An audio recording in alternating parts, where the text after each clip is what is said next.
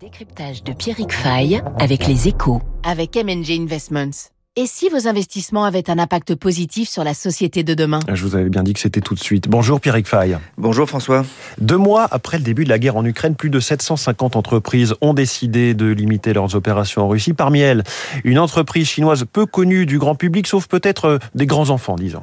Elle s'appelle DJI et vous allez vite comprendre pourquoi elle a pris cette décision rare pour une entreprise chinoise. Alors c'est vrai d'abord quand on regarde la liste des 750 entreprises qui ont réduit leur activité en Russie, liste établie par un professeur de l'université de Yale, il faut bien chercher pour trouver une entreprise chinoise. Alibaba, China Mobile, China Petroleum, Fosun Pharma, Tencent, Xiaomi, c'est business as usual, ils continuent d'opérer euh, sur place, les affaires continuent.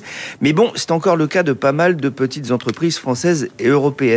Certaines firmes chinoises ont décidé tout de même de réduire leurs investissements en Russie, mais dans la liste des 310 sociétés qui sont complètement sorties, on ne trouve qu'une seule entreprise chinoise, DJI. Alors c'est pas un géant chinois de la technologie, mais c'est tout de même le leader mondial des drones.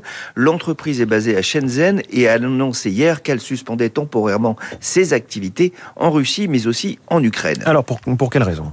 Eh bien, DJI, alias Dajing Innovation, produit des drones munis de caméras avec des applications pour les loisirs, mais aussi pour les professionnels de l'image, hein, des drones utilisés en télévision ou pour des documentaires. Elles sont aussi utilisées en agriculture pour suivre par exemple l'évolution des plantes. Mais DJI a aussi développé un outil de surveillance, le système Aéroscope. C'est un petit boîtier qui permet d'identifier en temps réel et dans un rayon de 50 km les drones qui s'approcheraient d'installations sensibles comme les centrales nucléaires ou les aéroports, des applications défensives détournées par la Russie.